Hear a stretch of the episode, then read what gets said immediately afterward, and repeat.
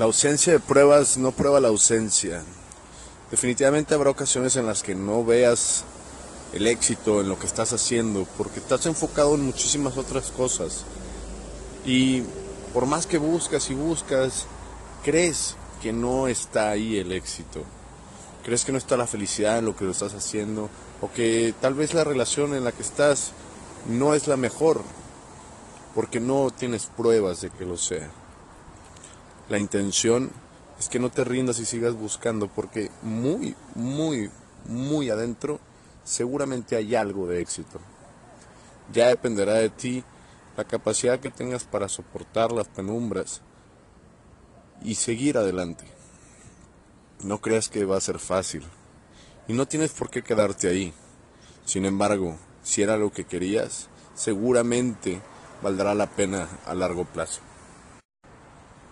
Por ejemplo, ¿qué habrá sido si Thomas Alva Edison no se hubiera quedado tratando de inventar el foco después de cientos de intentos? Él sabía que había una forma de hacerlo.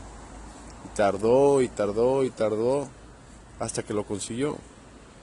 Seguramente cada uno de nosotros tiene ese ejemplo en alguna tarea o alguna actividad que hemos realizado. No tenemos que ver a los grandes famosos, podemos ver a nuestros padres, que aún y cuando nos veían de pequeños, como una bolita con pies, por decirlo así, ellos veían el potencial en nosotros. Quizá tome tiempo, demasiado esfuerzo, tengamos que tener muchísima disciplina, sin embargo, al final valdrá la pena muchas veces es el que más aguante el que llega. Otros que se rinden y cambian de actividad, pues quizá también tengan cosas positivas. Pero, ¿te atreverías a irte? La capacidad que tengas para ver el potencial en las cosas te ayudará a mantenerte en aquellos sitios o en aquellas actividades que por lo regular cualquier otra persona no se quedaría.